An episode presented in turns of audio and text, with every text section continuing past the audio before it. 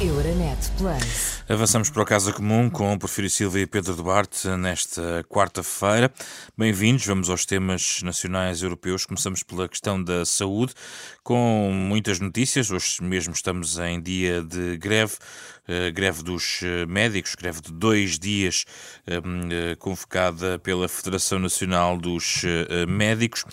temos também muita discussão recente sobre a falta de médico de família, não é nada novo, mas os últimos dados e os últimos reflexos são evidentes. 1,6 a 1,7 milhões de portugueses neste momento não têm médico de família. Nos últimos dias também problemas específicos, mais locais, na obstetrícia de Santa Maria. Houve também demissão do diretor clínico do Centro Hospitalar Lisboa Central.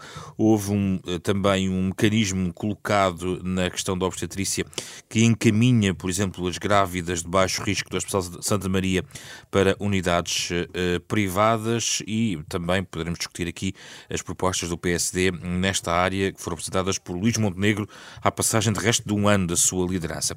Porfírio Silva, neste quadro geral, uma pergunta de base que tinha curiosidade em saber a sua opinião é se não estará aqui a ser cavado um risco de eventualmente na saúde se prolongar este tipo de tensões um, colocando como na educação, ou seja, podemos ter um contínuo de protestos, um contínuo de problemas que perturbe uh, em, em permanência a vida dos portugueses.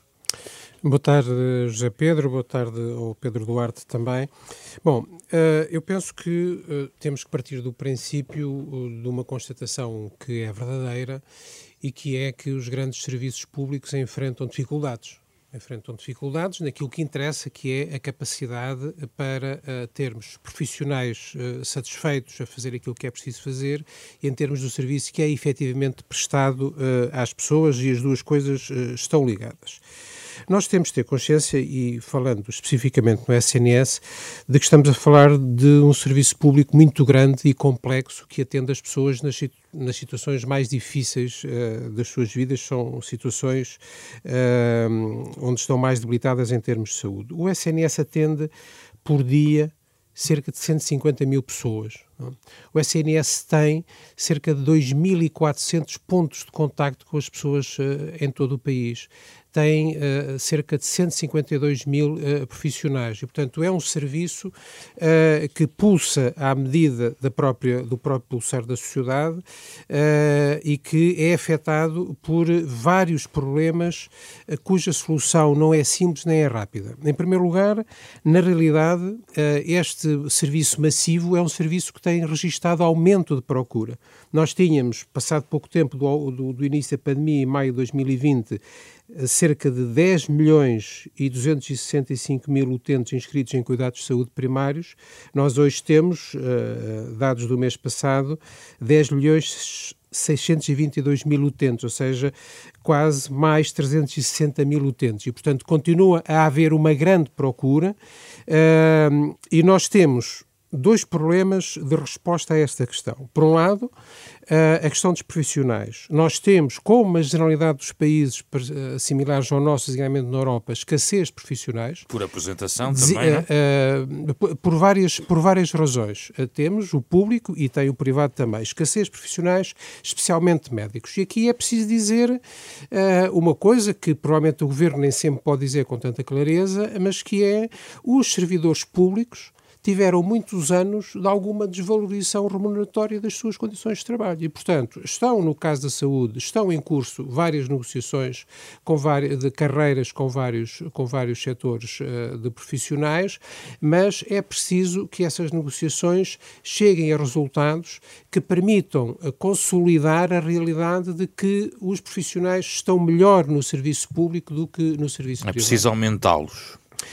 Não é, há, há, uma, há um problema de remuneração, é? é? evidente, designadamente uh, quando um profissional tem que sair da sua zona uh, habitual de residência, tem que ir para, para sítios onde neste momento, por exemplo, há grandes problemas de habitação em termos uh, de carestia até disponibilidade, e portanto há um problema de remuneração, mas também há um problema de condições de trabalho. Nós temos que, eu já disse isto aqui uma vez, na altura em que estávamos aqui com, com, com Miranda Sarmento, nós não podemos ter serviços que dependem em, em certos momentos grandemente de tarefeiros. Nós precisamos de ter as pessoas dentro do Serviço Rapidamente, e são os profissionais. E a outra dimensão? A outra dimensão é a dimensão organizativa, não é? Uh, há uma medida que está agora a ser implementada com mais, com mais velocidade, que é a transformação de todas as unidades de saúde familiar que ainda são de modelo A em unidades de modelo, B, de modelo B, em que os profissionais têm mais autonomia de gestão, têm mais autonomia para organizar o serviço e podem obter melhores remunerações em função de melhor desempenho. Isso é, é algo que o Ministro disse que daria uh, médico de família a mais 200 mil a 250 mil pessoas, uh, que ainda não resolve o problema, mas isso tem que que avançar também noutros casos. Por exemplo, está a ser trabalhado, no caso dos hospitais, os centros de responsabilidade integrada que vão na mesma linha. Em vez de ter uma organização tão centralizada e tão dirigista, digamos assim, dar mais espaço de organização dentro do Serviço Nacional de Saúde aos próprios profissionais para arranjarem formas de gestão mais adequadas à sua situação, que também lhes possam ser mais satisfatórias em termos de realização profissional e que possam, em função disso, também ter melhor remuneração, eh, porque eh, acho que é justo que se uma equipa de profissionais consegue obter melhor desempenho, consegue fazer mais em termos de satisfação da, das necessidades dos utentes, que também seja recompensada por isso. E, portanto, há aqui um grande vetor da organização que não se resolve de um dia para o outro, temos consciência Vamos disso. avançar para o Pedro Duarte. Pedro, o PSD apresentou um, um extenso documento com propostas, umas são urgentes e outras são, digamos, eh, mais estratégicas, são uh, consideradas estruturais, outras 25 propostas. Uh, o que é que está nestas propostas que poderá uh, resolver uh, alguns dos problemas aqui identificados pelo Porfírio Silva? Boa tarde, José Pedro. Cumprimento também o, o Porfírio Silva e, e, e, todos aqueles que nos acompanham. Uh, de facto, eu, se me permitir, José Pedro, antes de entrar nas propostas do PSD, acho que faz sentido uma palavra breve sobre o diagnóstico da situação. E digo breve porque, infelizmente, o diagnóstico está um pouco ao, aos olhos de todos nós, portugueses, uh, que temos contacto com o Serviço Nacional de Saúde, que basicamente somos, acabamos por ser todos de forma direta ou, ou menos direta. É? Um, e, e, de facto, aquilo, os pressupostos, as premissas, digamos assim, que foram elencadas pelo Perfil Silva estão, estão corretas. É evidente que há uma pressão crescente.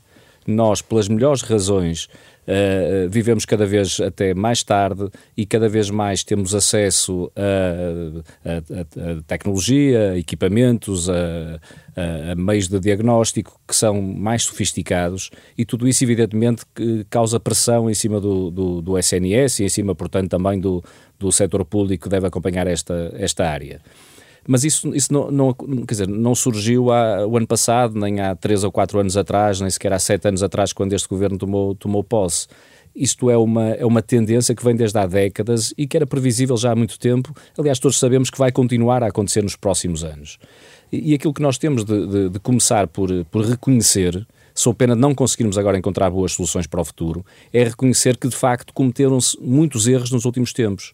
Erros por omissão, por nada se ter feito de, de, de verdadeiramente eficaz, digamos assim, nesta área, e por erros estratégicos, muitas vezes por uh, uh, motivações estritamente de partidarite mais primária, de, de conveniência política ou partidária, de preconceito ideológico. Foram erros e era muito importante que se assumisse essa responsabilidade. O, é, normalmente é dito, é apenas um pequeno exemplo, mas talvez seja o mais óbvio aos olhos das pessoas, não é? É, é um entre muitos. Aquilo que aconteceu, por exemplo, com os hospitais PPP. Alguém vai pagar os danos que foram causados ao país por, por aquele erro estratégico profundíssimo que foi cometido em Portugal e que hoje em dia penso que até já o próprio governo, esta nova versão do, do, do, do PS barra saúde, eh, eventualmente já, já reconhecerá. Dizer, eu acho que é importante nós tenhamos noção disso, porque as listas de espera para consulta e cirurgia estão a aumentar. Temos, como já, já aqui foi dito, não é mais de 1 milhão e 700 mil portugueses sem médico de família, quando nos foi prometido exatamente o contrário. Temos urgências a encerrar, serviços de obstetrícia a encerrar, temos certo. falta de medicamentos, temos Pedro, falta de vacinas, mas as propostas temos demissões PSD, em bloco nas chefias de serviços, a, etc, etc. Não é? A proposta do PSD não distingue público e privado, ou seja, coloca todos os setores, no fundo, na resposta, setor público, privado ou social, do check-up anual ao médico família digital para os portugueses, tudo isto passa pela, digamos, pela, pelos dois setores. Não há uma distinção muito entre público e privado. É assim que tem que ser para responder, para arranjar uma solução? O PS, de facto, o que apresenta é uma, uma nova visão para a saúde. Nós chamamos até uma agenda mobilizadora e, portanto, a ideia é, até porque nós não, não, não vamos ter eleições no curto prazo, o PS não está a apresentar um programa eleitoral, digamos assim, para a saúde, aquilo que estão a apresentar é um conjunto de propostas para serem discutidas na sociedade portuguesa e para serem acolhidas pela sociedade portuguesa, pelo menos se, se forem consideradas consensuais e positivas para o país. Ora, essa nova visão coloca, tem esta grande diferença, se quisermos, quase filosófica, é que coloca o doente ou o cidadão uh, mesmo aquele cidadão saudável que quer prevenir doenças, é? portanto, as pessoas no centro da, de toda a, sua, a, a ação da, da saúde uh, uh, e das políticas públicas de saúde. Ora, isto faz com que para nós não seja propriamente critério de opção política essas, essas matérias do ponto de vista de se é público, se é privado ou se é do setor social. É evidente que nós sabemos que, eh, e, e, temos noção disso, somos absolutamente defensores de um Serviço Nacional de Saúde público, eh, mas que interage em complementariedade, até porque não somos um país rico que possa desperdiçar recursos, mas que em complementariedade possa usar aquilo que é estruturas já uh, instaladas e estabelecidas no nosso país, nomeadamente no setor privado e muito no setor social, para que dessa maneira possamos dar uma melhor resposta no fim do dia aos cidadãos, que acho que é isso que nos deve mobilizar. Porfírio Silva, esta complementaridade, esta parceria com o privado privado não seria essencial para resolver os problemas na saúde?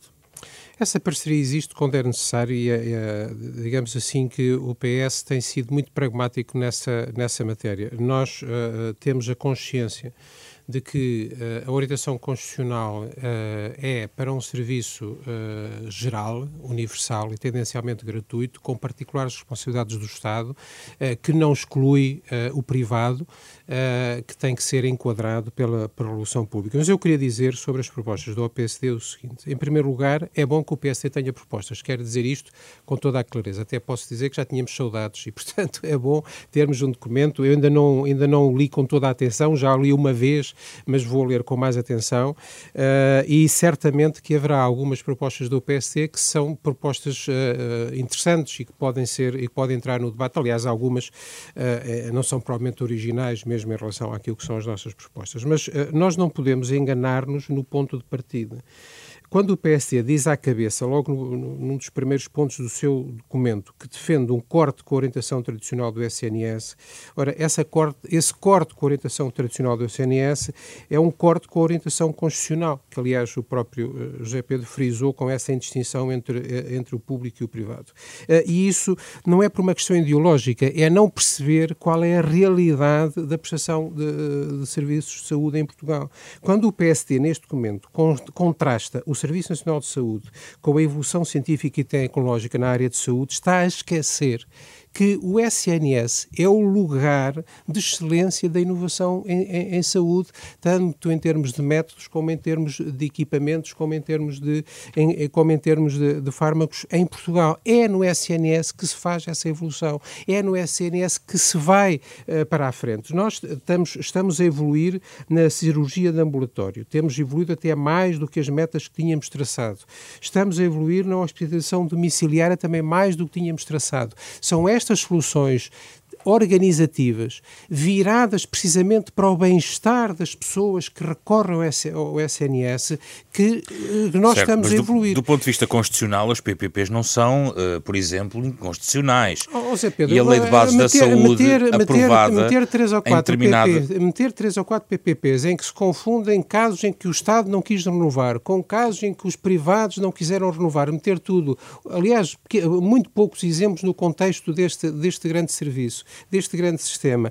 Não faz, eh, não faz não sentido. houve aqui um certo preconceito ideológico? Não, não houve, não houve. Eu acho que não houve preconceito ideológico uhum. nenhum. O, o SNS sempre recorreu, com todos os governos, sempre recorreu em formas diferentes ao privado quando isso é necessário. Mas nós temos que ter noção das dimensões.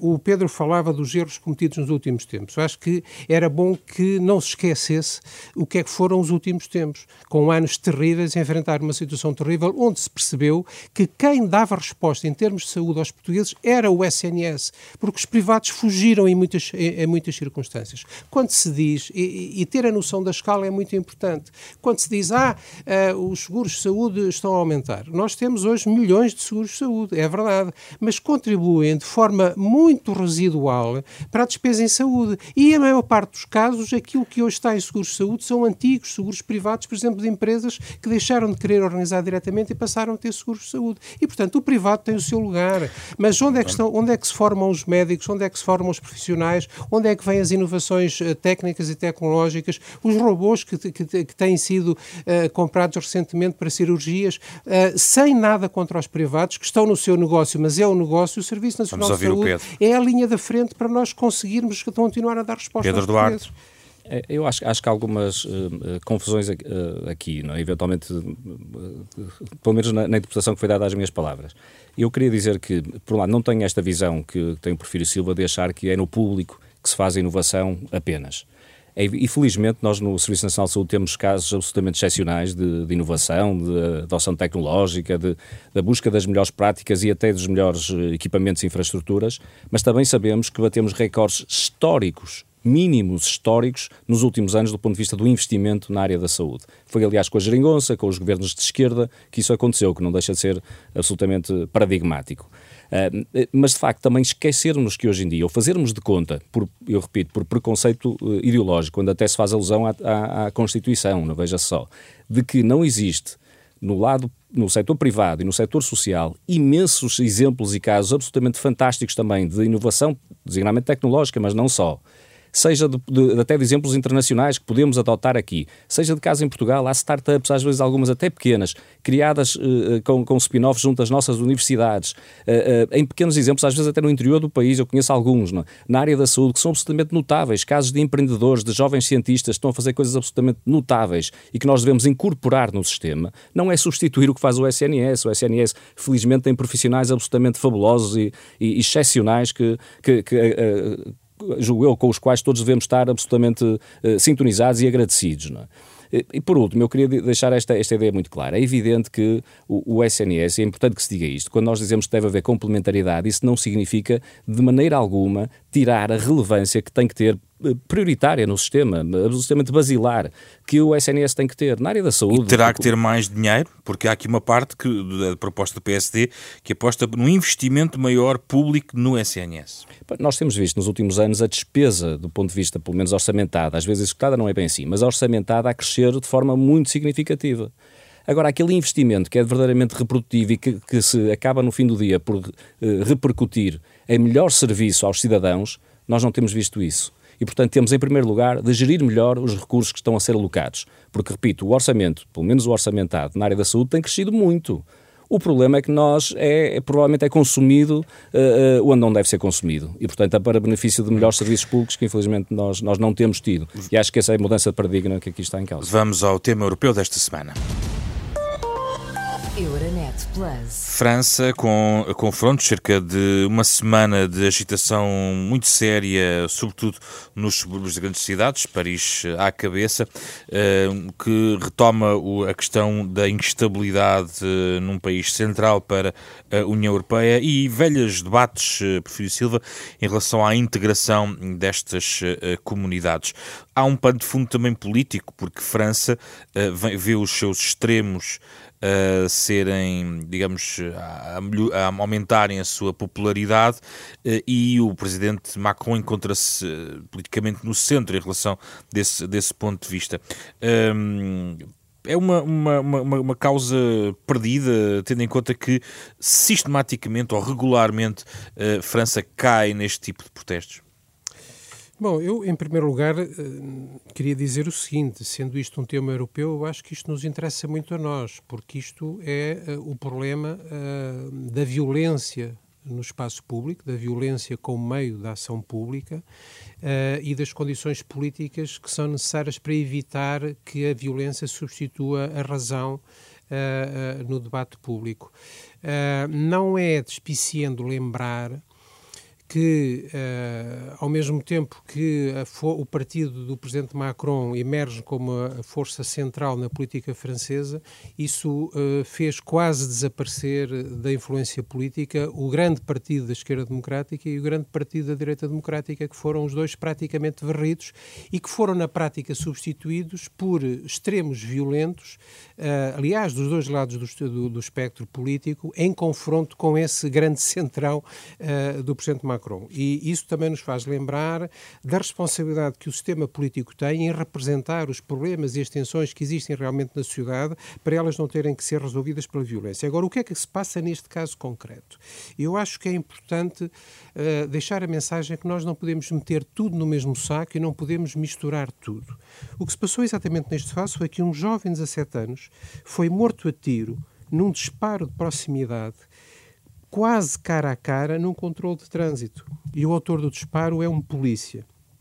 O jovem é um francês de origem magrebina. O polícia está acusado de homicídio voluntário e aparentemente mentiu nas primeiras declarações que fez sobre o caso. E se não houvesse um vídeo sobre, sobre essa circunstância, provavelmente as suas hierarquias teriam assumido a sua versão como a versão boa.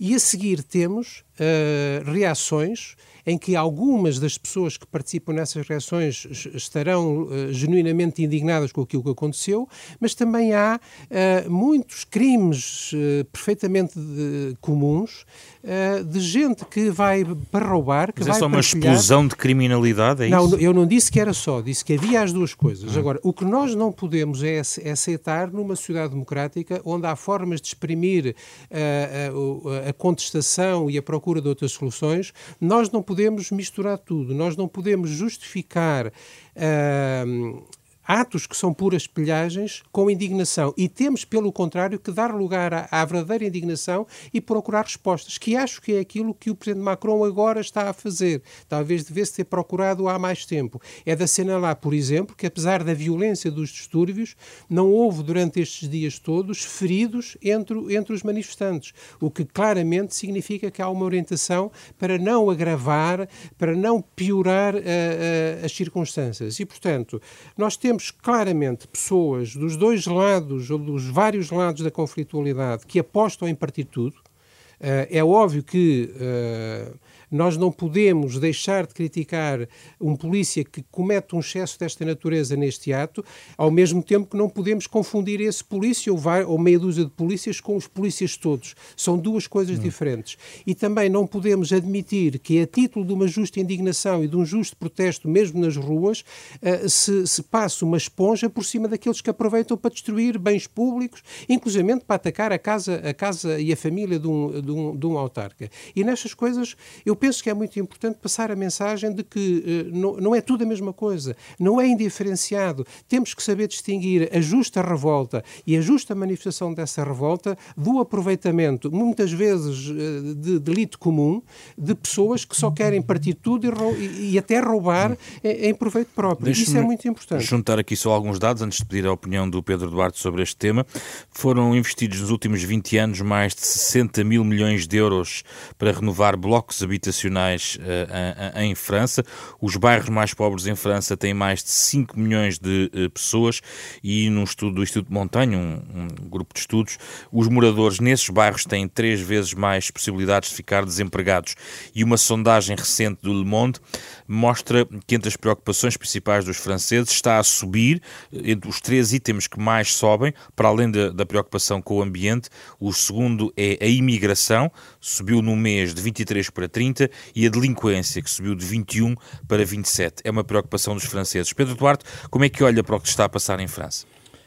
Bom, eu não, não tenho uma visão diferente da do, do Porfírio Silva quanto ao, ao, contexto, ao panorama geral, digamos assim. E, portanto, eu talvez vá uh, fazer sobressair um pouco alguns, algumas das matérias que ele disse, mas isso não significa que eu não valorize também as outras. Uh, por um lado, é importante nós percebermos que o que está a acontecer sendo um episódio particularmente grave e até chocante para todos nós que, que assistimos a, ao, ao, que se tem passado nos, nos últimos dias nas, nas, ruas de França, eh, não é, eh, eu diria, infelizmente, não é um, um, episódio conjuntural. Isto, de facto, há uma tensão na sociedade francesa que tem eh, muitos anos, até décadas, eventualmente, que tem, tem tido picos em determinados momentos mas que, nomeadamente no último ano, aliás, já mais do que isso, mas particularmente no último ano, a propósito da, da contestação à, ao, à reforma do sistema de pensões, tem tido permanentemente, eu diria todos os fins de semana pelo menos, há manifestações gigantescas em Paris, muitas delas com uh, violência. E quando não há violência é com intimida intimidação às pessoas e, portanto, uh, uh, tem havido sempre uma atitude extraordinariamente agressiva. Portanto, não se pode dizer que sejam manifestações puras, no sentido de que as pessoas se vão, vão, vão reivindicar ou vão fazer ouvir a sua voz nas ruas. Normalmente há sempre mais qualquer coisa associada, como disse muito bem o Prefiro Silva, por, por uma parte apenas, bem entendido, não, não são todos, mas que acaba por contaminar este tipo de, de circunstâncias. É evidente que isto tem uh, razões e causas que são, que são estruturais na sociedade francesa. Há um problema, de, eventualmente, de discriminação racial contra minorias e que, quando há uma circunstância como aquela que nós vimos do polícia a disparar, acaba por ser, às vezes, a gota d'água que faz o copo transbordar e, portanto, muita gente na sociedade francesa, e não só, acho que todos nós, aconteceu comigo, pelo menos, tenho de dizer, o primeiro impacto perante essa notícia deixou-me altamente revoltado e, provavelmente, se eu vivesse em França, teria ido para a rua manifestar-me, porque acho que é preciso uma, uma, uma consciencialização e uma sensibilização da sociedade, de, de todos nós, nas nossas comunidades, para não sermos minimamente uh, tolerantes com qualquer espécie de discriminação. O problema depois está no resto, é que, uh, uh, por, por, razões várias, das tais tensões sociais, do déficit de integração social, por haver taxas de desemprego e principalmente, mais do que desemprego, de falta de, de, de expectativas para uma, uma camada muito grande etária, geracional, uh, nomeadamente os mais jovens, na sociedade francesa, leva a que haja de facto uma divisão e uma tensão permanente que vem desde há muito tempo que tem feito, como também já aqui foi dito e bem pelo Prefiro Silva, com que alguns extremos políticos de, de protesto, digamos assim, vão subindo, quer seja à esquerda, quer seja à, ou à extrema esquerda, quer seja à extrema direita, uh, e com que, na minha opinião, não seja, não estou a ver, infelizmente, digo isto com muita pena, não estou a ver que o, o Presidente Macron já tenha condições para, para dar a volta à situação. De facto, aquela sociedade precisa de um novo contrato social que equilibre muito bem aquilo que é a necessidade de dar oportunidade a todos, com gerir muito bem uma política de subsidiação. O José Pedro acabou de dar alguns exemplos do que se tem investido uh, uh, em certo sentido, pelo menos em certo, não é totalmente. Não quero Mas ser... a pobreza continua, não é só Exatamente. tirar dinheiro para cima destes bairros. É isso mesmo, é, é, em certo sentido sem retorno, porque de facto os problemas estão lá, até se agudizam. Não, é? uh, não estou a dizer que tenha sido dinheiro desperdiçado, com certeza não foi, há de ter ajudado muita gente, mas do ponto de vista estrutural não resolveu o problema de fundo, ou não está a resolver o problema de fundo, e portanto eu acho que tem que haver uma, uma reflexão coletiva muito grande naquela sociedade sociedade, pena de, de facto acabarmos mal, que é provavelmente um destes dias haver um, um, de, um desses tais extremos a, a, assumirem o poder em França e, e, as consequências aí serão certamente muito piores. As presidenciais são daqui a quatro anos ainda. Uh, Prefiro Silva, uma nota final queria deixar. Eu, eu, eu queria concordar com o Pedro numa, numa, numa questão fundamental que é especificamente política. Há aqui um problema de funcionamento da democracia e de capacidade das instituições democráticas para realmente representarem aquilo que se está a passar na sociedade e dar respostas. A Teresa de Souza, num texto recente sobre essas coisas em França, citava um intelectual francês que eu agora não me lembro o nome, e que dizia a França nunca faz reformas, só faz revoluções. E, de facto, nós precisamos mais de reformas e de capacidade de fazer reformas uh, e não, não, não partirmos tudo sempre que há um problema. Uh, uh, o aumento da idade da reforma de 62 para 64 anos, que é muito menos, é muito mais baixa do que na realidade dos países europeus, deu aquilo que deu. Quer dizer, é impossível politicamente uma sociedade manter-se democrática se não arranjar maneira de resolver as suas diferenças sem ser partindo tudo na rua e eh, é difícil até perceber porque é que isto se prolonga desta maneira num país como a França. Muito bem, vamos ter que fechar. Obrigado, Porfírio Silva. Uh, Pedro Duarte foi o Casa Comum desta semana. Euronet Plus. Milano. Zagreb. Bruxelas. Sofia. Euronet Plus, a rede europeia de rádios para compreender melhor a Europa.